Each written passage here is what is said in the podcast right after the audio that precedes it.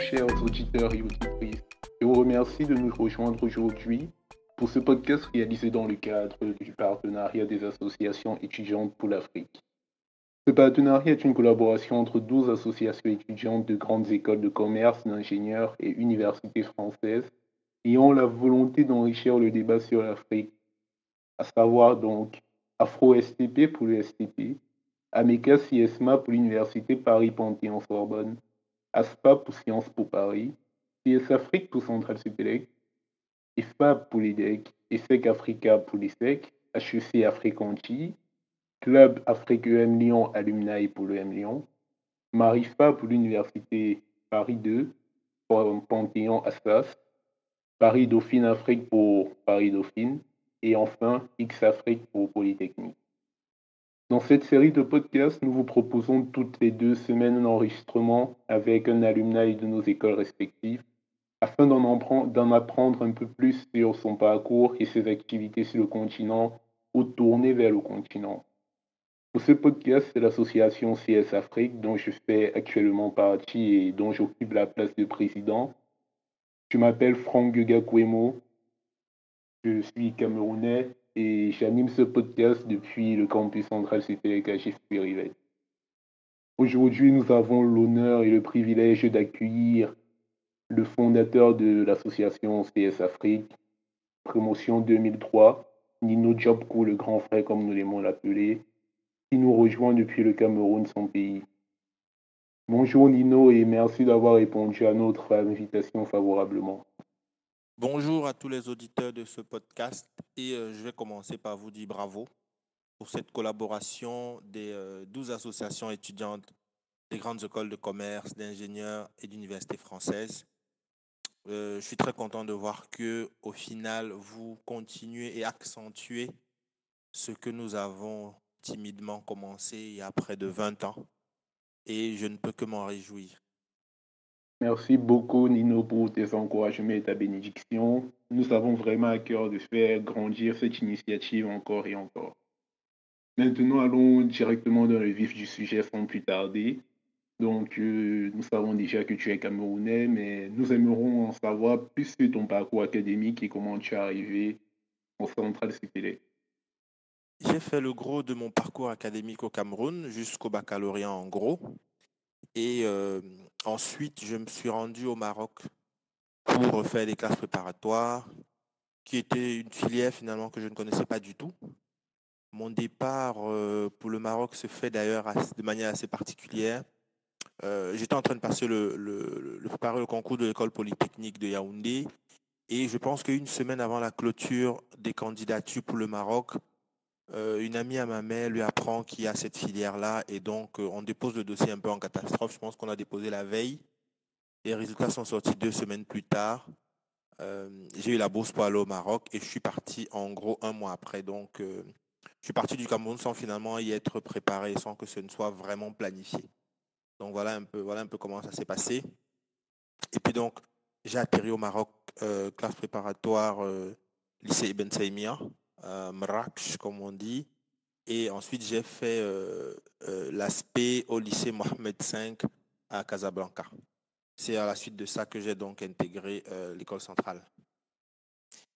quand je partais pour le Maroc, alors quand j'étais en terminale, je voulais être ingénieur télécom, puisqu'on était dans les années 97 et la téléphonie était en train d'arriver. C'était la téléphonie fixe. Hein. Euh, c'est en train d'arriver et donc on, y disait qu'on recrutait des ingénieurs.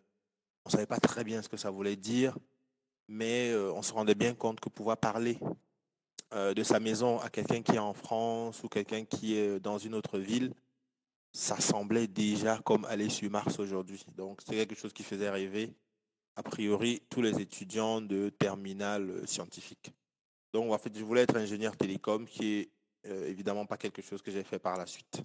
Comme nous l'avons dit euh, en début de podcast, tu es donc le créateur de CS Tropic, nouvellement appelé CS Afrique aujourd'hui. Dis-nous en plus en fait sur les origines du club. Qu'est-ce qui vous a poussé, vous, les précurseurs, à vous mettre ensemble pour créer cette association afro? Alors, quand je suis arrivé à Centrale en l'an 2000, nous nous sommes rendus compte que nous étions une quinzaine d'étudiants afro sur le campus, sur quand même des promos de 400. Hein. C'est pour dire la représentativité n'est pas énorme, mais a priori, c'était déjà une sorte de, de pic en l'an 2000 et c'est un peu ce qui nous a aussi poussé à créer le club afro parce que c'était assez inédit de, de, ce que les anciens qui sont passés avant nous nous disaient, c'est que c'était très rare d'avoir plus de deux par promo. Et là, on s'était retrouvé, je crois, sept en première année et les sept autres ou huit autres en deuxième et en troisième année. Et donc, c'était assez inédit. Et du coup, ça a motivé un peu la création du club afro de Central Paris. C'est intéressant. Bon, maintenant que nous sommes complètement plongés dans l'univers de l'école centrale Paris, dis-nous en fait tes meilleurs souvenirs que tu gardes de l'école. Ça va vous surprendre, mais les, les meilleurs souvenirs que j'ai de l'école sont finalement très festifs. Je pense que beaucoup d'entre vous le savent, les classes préparatoires, c'est assez austère, euh, c'est assez euh, prégnant, c'est, euh, on a vraiment la tête dans les cahiers quasiment tout le temps. Et, et donc sortir de, de, de, de cet univers-là, en fait, je pense que ça, vous, vous vous on fait la fête énormément. Et donc, le meilleur souvenir que j'ai de Centrale, finalement, c'est l'organisation au gala de l'école centrale Paris du premier bar afro, euh, où on avait euh, tellement cartonné qu'au bout de, que vers les 2h, 3h du matin, il ne nous restait plus rien à vendre. Tout était fini en fait. On avait largement sous-estimé euh, ce qu'on pouvait écouler lors de ce gala-là, parce que c'était la première fois, évidemment, on n'avait pas d'historique, on n'avait pas de passé sur ce qui pouvait se faire, et vers 2h, 3h du matin, on n'avait plus rien à vendre on se regardait, les gens venaient alors, je voudrais un cocktail, le bar des îles, et on n'avait plus rien, c'était fini. Donc voilà, c'était finalement un très bon souvenir de... Euh, c'est quelque chose qui a vraiment euh, contribué à la cohésion du club afro central. Donc nous avons fait remonter un peu la nostalgie. J'aimerais qu'on passe à des choses entre guillemets beaucoup plus sérieuses pour arriver dans le monde pro. Dis-moi un peu quels ont été euh, tes premiers pas? Ont-ils été fluides, faciles, ou bien au contraire, tu as été peut-être déçu ou surpris? Ma rentrée dans le monde du travail, en fait, s'est faite de manière un peu... Euh, en fait, c'était une ligne brisée. Euh, juste avant la, demande de stage là, des, des de troisième année, on nous fait visiter une salle des marchés d'une banque et on discute avec un trader des commodities et il nous explique en fait ce qu'il fait, qui consiste à acheter euh, des matières premières, là c'était le et le blé, des choses comme ça, euh, attendre que les prix augmentent et, et revendre, donc, euh, et encaisser donc la prime. Et moi je me souvenais, parce que là on est dans les années 2003, je me souvenais quand même qu'entre 92 et 96, au Cameroun, il y a eu une période très difficile suite à la dévaluation du franc CFA, pour ceux qui s'en souviennent. et je sais qu'on a beaucoup souffert dans ma famille, euh, mes parents, de l'augmentation du prix des denrées alimentaires. Et donc, euh, voilà, moi, ça m'a un peu choqué. Je lui ai demandé d'ailleurs, mais est-ce que vous savez que quand, quand vous faites cette spéculation-là, il y a des gens qui meurent de faim quelque part? Et il m'a répondu en fait que ce n'était pas son problème. Et donc, ça a été très difficile pour moi, bien que j'ai fait euh, l'option mathématique appliquée à la finance à Centrale, de me dire que je, j'allais travailler dans ce, dans ce domaine-là. En fait, il y a eu un blocage à ce moment-là. Euh, et, donc, je me suis orienté vers, euh, vers l'informatique au final. Donc, quand je suis sorti de Centrale, j'ai fait un stage de développement en informatique et ensuite, j'ai intégré de loi de consulting pour y faire du, du conseil en management de SI. Merci pour ta sincérité, ton franc-parler sur tes débuts qui ont un petit set de déception. Néanmoins, est-ce que c'était le seul obstacle que tu as croisé?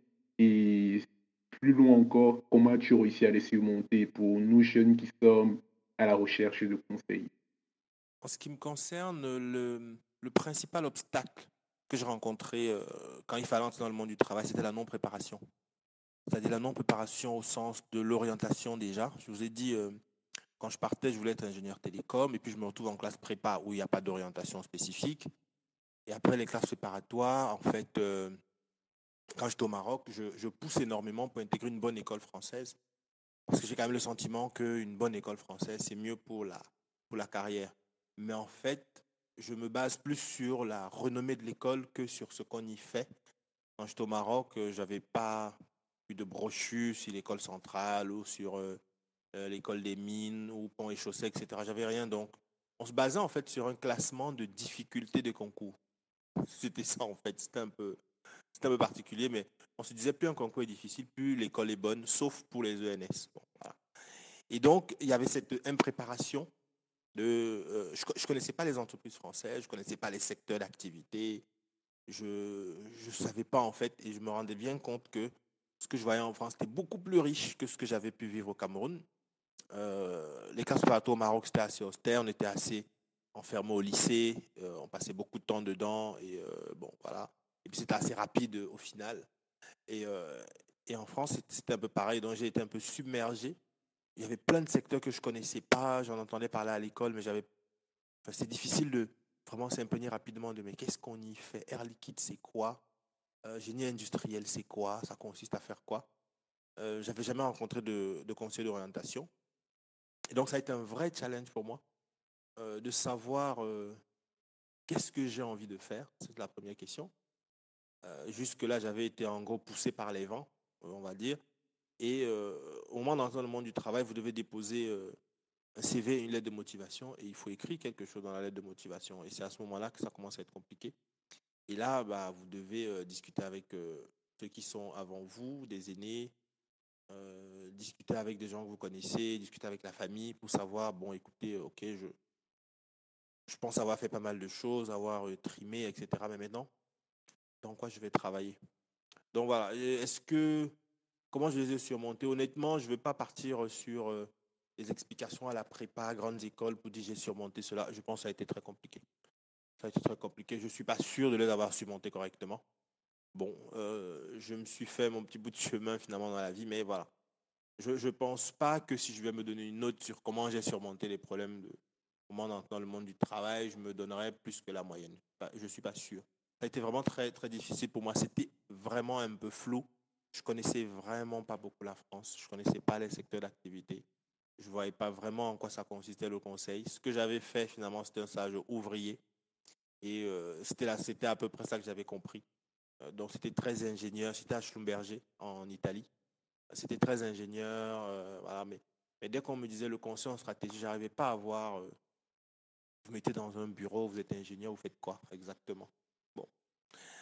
Euh, voilà, ça, c'est les, les, réalités de la jeunesse. Maintenant, ce très long épisode de la France est derrière toi, vu que aujourd'hui tu as fait le pari de rentrer au Cameroun pour étendre tes activités. Parle-nous un peu de ce retour qui date de 2015. Alors aujourd'hui, je travaille au Cameroun, euh, qui est mon pays en fait, et euh, j'y suis revenu en 2015 en lançant une start-up kirawa.com qui, euh, qui fait des petites annonces, un peu comme Le Bon Coin, que j'ai créé en 2009, kirawa.com donc. Et il m'a fallu à peu près six ans pour établir une, une, solide base financière qui me permettait de revenir développer l'entreprise ici au Cameroun, puis en Côte d'Ivoire. pourquoi j'ai décidé de travailler dans ce domaine? Parce que je pensais que c'était un bon domaine d'avenir entre 2004 et 2008-2009, on parlait beaucoup de développement de numérique en Afrique, on parlait beaucoup de leapfrogging.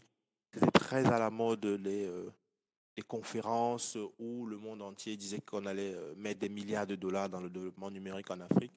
Malheureusement, tout ça, enfin, rien de tout ça ne s'est fait, mais ça a quand même suscité des vocations, ce qui est intéressant.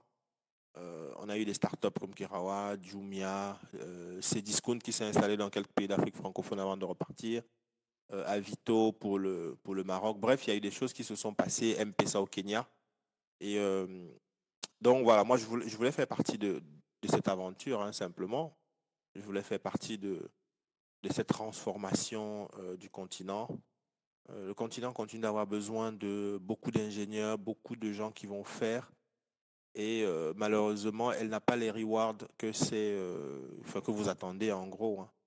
Euh, c'est-à-dire que quand on sort des grandes écoles, on se dit je veux un salaire comme ci, je veux une maison comme cela, je veux une qualité de vie comme cela. Ben, en fait, vous ne l'aurez pas. Euh, pour, euh, pour la plupart de ceux qui rentreront, vous n'aurez pas cette qualité de vie-là parce que tout simplement, le continent n'a pas cette qualité de vie pour tout le monde.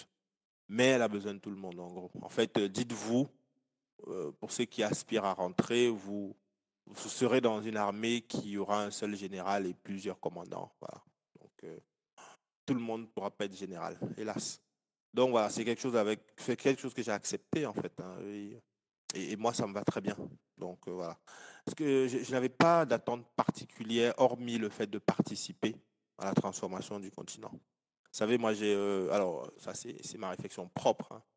Hein. j'ai vécu en France et j'ai vu finalement qu'on y vivait en gros, on y vit quand même assez bien, il ne faut pas se mentir.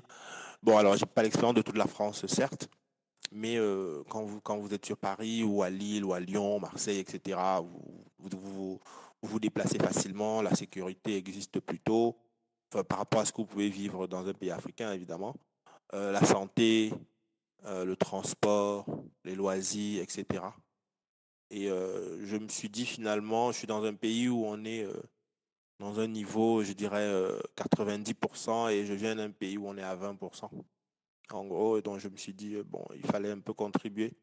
Enfin, je pensais que le, l'apport pour le pays qui est à 20% était plus important que pour celui qui est à 90%. Donc voilà, c'est ce qui a poussé mon retour en fait en Afrique. Merci de nous emmener sur cette thématique du retour vers le continent. Ce n'est pas sans savoir que pour nous, la plupart ressortissants africains, le retour au continent est assez difficile parce que ce sont des familles qui se sont battues et qui voient un peu cela comme un, investissement à long terme. Et voir souvent les rejetons rentrer au pays n'est pas toujours facile. Comment toi as-tu analysé cela et as-tu aussi vu cette même difficulté pour ton cas? Alors, il faut bien se dire que quand vous êtes en France, vous avez plutôt un bon poste. Euh, vous voulez rentrer, ce ne sera pas forcément avec la bénédiction de la famille, ce ne sera pas toujours le cas. Je ne dis pas que c'est ce qui m'est arrivé forcément, mais je sais que ce n'est pas toujours évident. Euh, parce que pour certains, quand vous partez, euh, ça coûte beaucoup d'argent à la famille et ensuite il faut rembourser. C'est la première chose. Et la deuxième chose, c'est que les familles se mettent souvent ensemble pour dire voilà, on investit sur tel enfant et on attend un ROI, quoi on attend des dividendes. Euh, c'est un, peu comme ça. Donc quand vous dites je vais revenir, on se dit non, non, non, non, non, il, veut. On il a, on a fait en sorte qu'il s'en sorte. C'est pas pour qu'il revienne euh, euh, chez nous. Et donc, si, si, vous êtes dans cette situation-là, je pense que vous pouvez parler à vos aînés, c'est-à-dire ceux qui ont fait les mêmes écoles que vous, mais il y a de cela 10-15 ans. Parce que quel que soit le problème que vous vivez, euh, il y a des chances que les aînés les aient vécues aussi. Malheureusement, on n'a pas souvent ce, cette libération de la parole par rapport aux problèmes qu'on vit, par rapport aux, peurs, aux angoisses. En fait, on, enjolive beaucoup les choses. C'est un peu dommage parce que ça n'aide pas finalement euh, à, mieux voir, à avoir les meilleures options ou à bien les sous-peser. Ça n'aide pas malheureusement. Euh, on a tendance à embellir ce qu'on vit, se dit oui, tout va bien, c'est super, je me suis orienté super bien, ma famille le prend bien. dans la plupart des cas, c'est pas vrai. C'est pas vrai. Il y a énormément de difficultés d'ordre psychologique, il y a énormément de blocages, il y a énormément de fights euh, avec la famille. Quand vous voulez rentrer, ils ne comprennent pas pourquoi. Alors que vous gagnez plein d'argent, vous êtes, etc. Ils se disent forcément que vous revenez, vous allez perdre le bénéfice de tout euh, le bénéfice financier euh, au fin, en, fin de compte. Et, et c'est pas facile. Donc, en fait, parlez-en aux anciens ou parlons-en. parce que ça n'aide pas le continent au final de ne, de ne, pas en parler, de ne pas dire c'est difficile, c'est compliqué, c'est pas comme on pense, il y a ça à surmonter, il y a ça à surmonter. c'est pas parce que au final on a, on a, on a bien compris les mathématiques ou la physique ou la littérature le commerce qu'on avait 20 ans, que euh, ce sont les seuls problèmes qu'on aura à résoudre, ça c'est d'un, ou que ça nous a préparé aux autres problèmes à résoudre. En fait, pas du tout. Pas du tout. Et, euh, c'est en, évoquant ces problèmes et en les partageant qu'on peut trouver des solutions. Euh, mais je sais que les grandes écoles n'aident pas. On a tendance à, se dire qu'on peut tout faire, qu'on va réussir, ou alors que quel que soit ce qu'on a fait, c'était forcément la bonne solution. Mais je pense que chacun dans sa tête, il sait que c'est pas vrai. Donc voilà. rentrer, rentrer en Afrique, c'est pas facile. Aller en Afrique, parce que je pense que tout le monde n'est pas, ne vient pas forcément d'Afrique dans ces associations afro-antillaises. Alors en Afrique, c'est pas facile non plus. Ça se prépare. Il y a plein de difficultés. Il y a plein de nouveautés, on va dire ça comme ça. Et il faut être prêt. des fois, il faut être prêt mentalement. Donc après cette petite trêve sur la difficulté du retour sur le continent, dis-nous un peu plus sur la suite de ton parcours entrepreneurial au pays. Tu nous as parlé du, de, ta, la création de ta première startup digitale. Quelle a été la suite concrètement? Alors après avoir fondé Kerawa en 2009, j'ai continué à travailler en France en, suivant un peu la plateforme de loin. Et puis à partir de 2014, j'ai commencé à rechercher des fonds. J'ai fait une levée de fonds en 2015. C'est ça qui m'a permis de, de revenir au Cameroun et d'y créer la filiale camerounaise et de commencer à la, à la développer. Puis la filiale ivoirienne a suivi. Bon, euh, malheureusement, il se trouve que le, secteur du numérique n'était pas aussi mature qu'on ne le pensait ou que je ne le pensais et que l'aventure n'a pas marché comme je voulais et donc j'ai dû me réorienter. Aujourd'hui, je travaille dans une entreprise de, de bâtiment, petite entreprise de bâtiment où on accompagne les entreprises et les particuliers qui veulent, qui veulent construire ou qui veulent remettre à neuf sans, sans forcément casser tout. Et donc, on intervient surtout sur les parties amont sur réflexion de comment est-ce qu'on on modifie les intérieurs. Enfin, un peu ce que Stéphane Platz a fait hein, concrètement pour, pour faire simple, parce que du coup, je pense que tout le monde comprendra assez facilement. Des fois, c'est du, du homestaging et des fois, il faut tout, il faut tout construire. Mais on est beaucoup en amont, en pilotage, en gestion de planning, etc.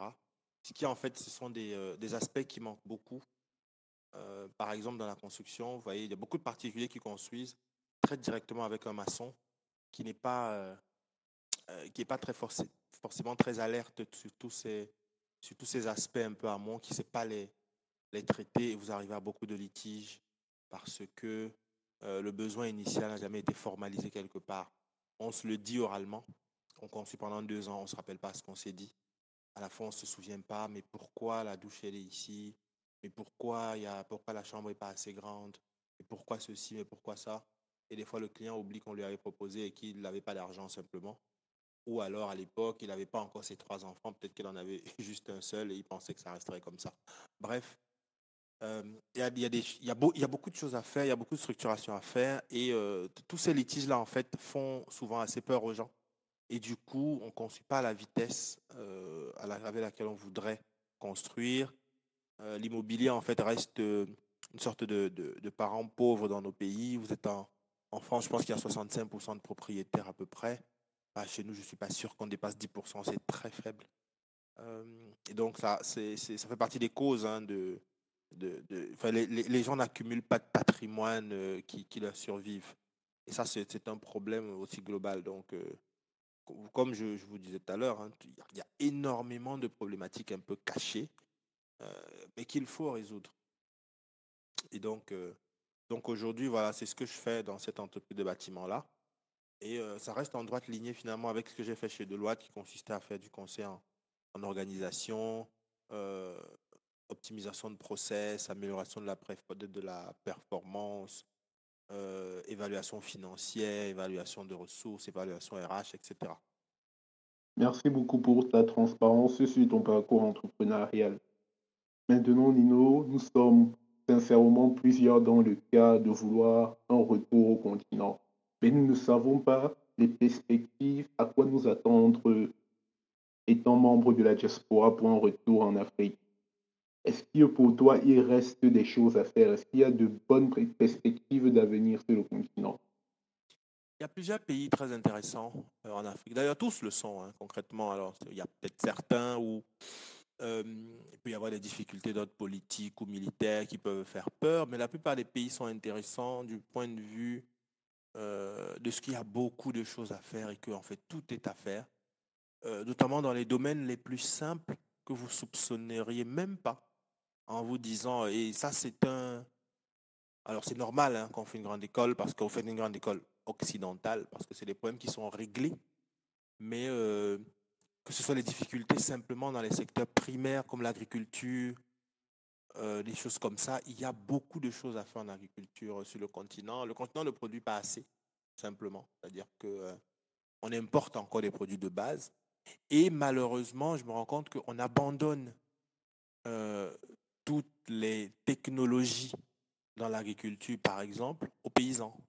C'est-à-dire qu'on est euh, centralien, bac plus 5 ou polytechnicien, ou on sort de HEC ou de l'ESSEC, et on se dit que c'est le paysan qui va résoudre finalement le problème de comment on optimise la culture sur 500 hectares. En fait, il ne peut pas le faire tout seul.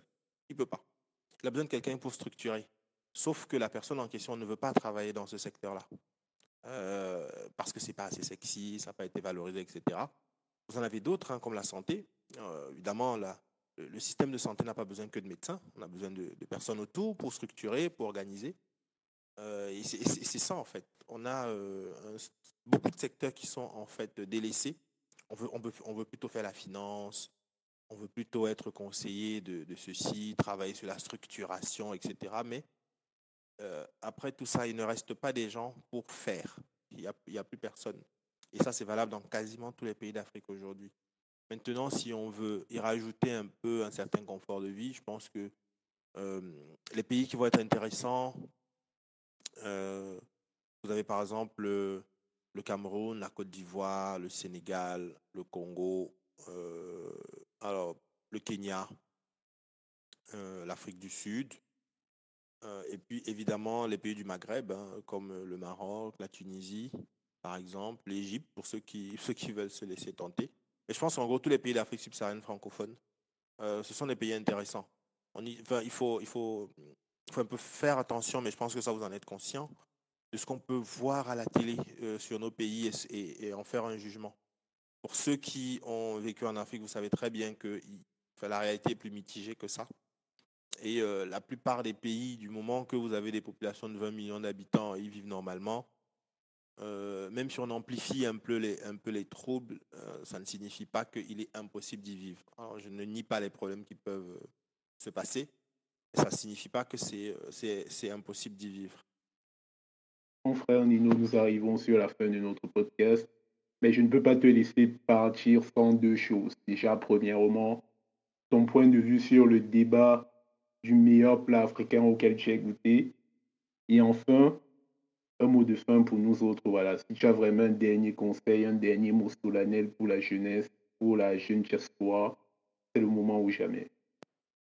Alors, mon, plat préféré, c'est euh, le coquille plantain mûr. Alors, le, le coquille, c'est une sorte de variété de, de haricots. C'est des graines de doli qu'on écrase, on mélange avec de l'huile de palme. On fait cuire dans des feuilles de bananier pendant longtemps au feu on accompagne de, de, de plantain J'adore ce plat. Euh, le, la, la, meilleure cuisinière de, de ce plat, c'est ma grand-mère, évidemment. Et, euh, et c'est d'elle que me vient cet amour de ce plat. Elle le cuisinait divinement bien. Ah, bien sûr, le cookie, bien sûr, le cookie, bien sûr. Bon, maintenant, donc, place au mot de fin du grand frère. C'est la sagesse qui parle maintenant. Si je devais dire un mot de la fin, ce serait vraiment pour ceux qui veulent revenir sur le continent, je dirais venez. Euh, venez avec tout votre bagage euh, intellectuel, psychologique, moral, mental. Venez avec tout. Euh, parce que vous venez dans un univers qui n'est pas facile, où on ne vous fera pas nécessairement de cadeaux tout le temps, mais c'est un univers qui a besoin de vous. Il faut en être bien conscient. Et que, voilà, des fois, les médecins, vous devez soigner les malades contre leur gré. Euh, c'est un peu ça. Alors, je ne dis pas que euh, il n'y aura pas des, de couacs, je ne dis pas que vous aurez toujours raison ou que tout ce que vous évaluerez sera vrai, mais au moins euh, le bagage intellectuel, la structuration, et puis aussi l'apport d'idées nouvelles, novatrices. Je pense que le, le continent en a besoin et je dirais persévérer je pense qu'on commence à voir les bénéfices d'être retourné euh, après cinq ans, je dirais. Euh, ça, c'est mon expérience propre. Peut-être d'autres personnes diront autre chose, mais je pense qu'il faut une bonne dose d'adaptation et ça ne se fait pas en un an, ça ne se fait pas en deux ans non plus. je pense qu'il faut bien cinq ans quand même pour se rendre compte des nuances, des spécificités et de ce qu'on peut réellement donner au continent et comment. Donc voilà, et je dirais en tête à tous ceux qui ont suivi le podcast, merci. J'espère avoir été pertinent. Si vous souhaitez me contacter, vous pouvez. Vous écrivez à nino.nacidate.com. Alors, nacidate, c'est N-A-C-Y-D-A-T-E et puis .com. Et euh, si vous avez des questions, je serai euh, ravi euh, d'y répondre ou de répondre du mieux que je peux, ou en tout cas de partager mon expérience sur certains aspects qui n'auraient pas été abordés dans ce podcast. Et voilà, chers auditeurs et auditrices, toute bonne chose a une fin et nous sommes arrivés au terme de notre podcast.